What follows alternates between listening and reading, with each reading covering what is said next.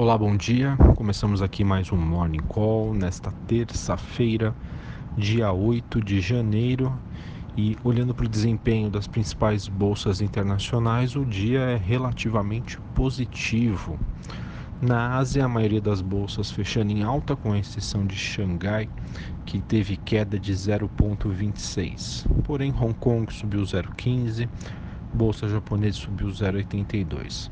A maioria das bolsas na Europa que a gente comenta aqui também seguem no positivo, com Londres subindo 0,6, Alemanha 0,5% e a bolsa francesa subindo 0,75.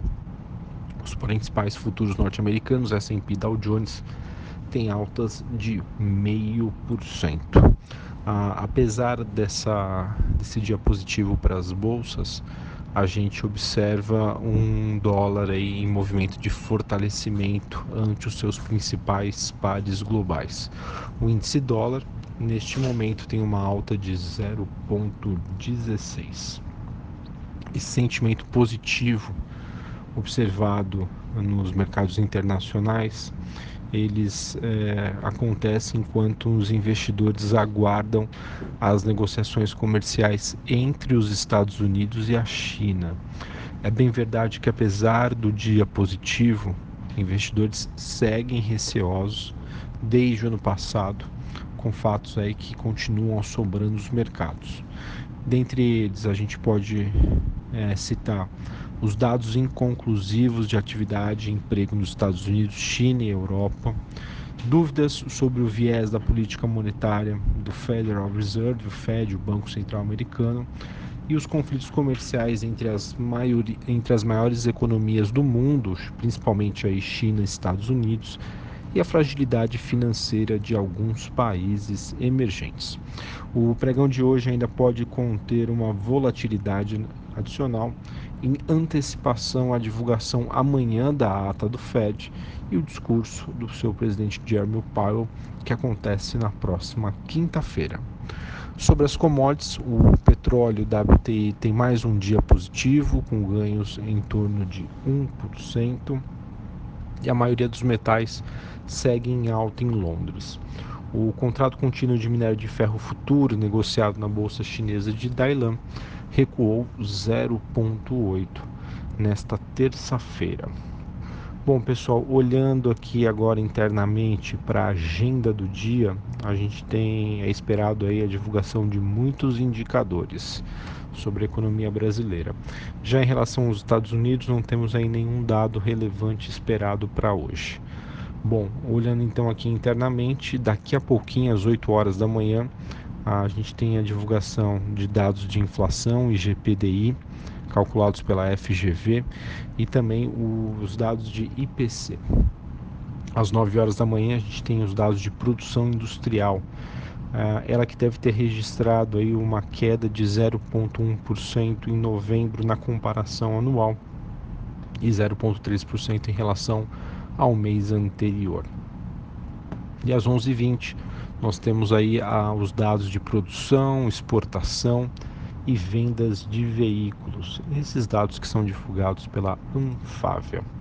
O Banco Central hoje oferta até 13.400 contratos de swap cambial para rolagem de contratos de fevereiro. Esse movimento acontece às 11h30 da manhã, é, em ação aí já padrão adotada aí pelo Banco Central desde o ano passado.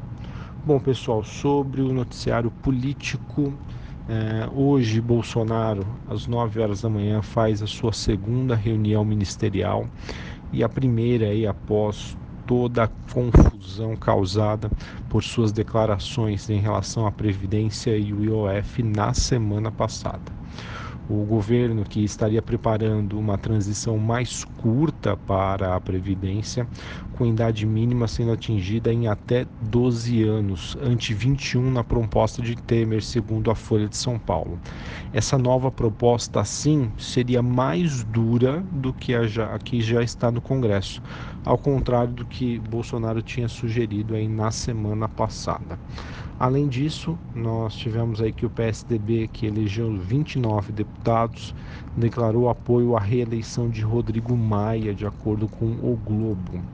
E também tivemos é, Pedro Guimarães, novo presidente aí da Caixa, sinalizando que IPOs de, de algumas de suas subsidiárias da Caixa devem ajudar a Caixa a pagar a sua dívida com o governo federal.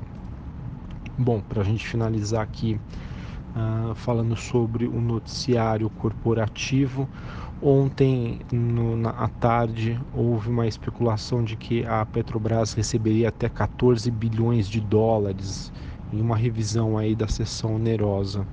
É isso que acabou sendo negado aí pelo, pelo ministro de Minas e Energia, ele que diz aí que o projeto de lei está parado no Senado e acaba sendo prioridade, mas esses valores aí teriam sido negados, dizendo que isso aí não passa de uma mera especulação. Ah, porém, hoje pela manhã, o jornal Valor Econômico soltou uma nota dizendo que a sessão onerosa, na verdade, poderia render muito mais do que isso. Poderia render até 24 bilhões de dólares. Enfim, com a alta do petróleo, mercado, investidores especulando aí essa notícia, pode ser que a gente tenha aí um dia bastante positivo e de recuperação aí para as ações da Petrobras, que no mês de dezembro figuraram entre as maiores baixas do Ibovespa e agora em janeiro é, tem um mês aí de forte recuperação. Além disso, nós tivemos aí dados da Gol e da Azul que divulgaram as suas prévias operacionais. A Azul sinalizando que a demanda por assentos em voos cresceu levemente abaixo da oferta em dezembro. E a Gol prevendo uma margem operacional de quase aí 20% no quarto, quarto trimestre de 2018. Além disso, ela, ela informou aí que reduziu a sua alavancagem é, no quarto trimestre. Bom, a, só para questão aí de curiosidade, uma reportagem do Valor traz aí que a BR Distribuidora atingiu seu maior valor de mercado ontem desde o seu IPO. Ela que vale agora, agora cerca de 31,3 bilhões de reais. Bom, pessoal, então essas foram as principais notícias do dia. Olhando lá para fora, temos um dia positivo e essas notícias aí envolvendo o cenário político, reforma da Previdência, podem dar aquela animada no investidor que ontem é, aproveitou o dia aí de baixo volume para fazer uma realização de lucros, um ajuste de posições. Então vamos aguardar aí se a gente tem um novo, aí, um novo dia positivo e que a Bolsa Brasileira possa aí aos poucos atingir topos maiores. Um abraço a todos. Eu sou Felipe Vilegas.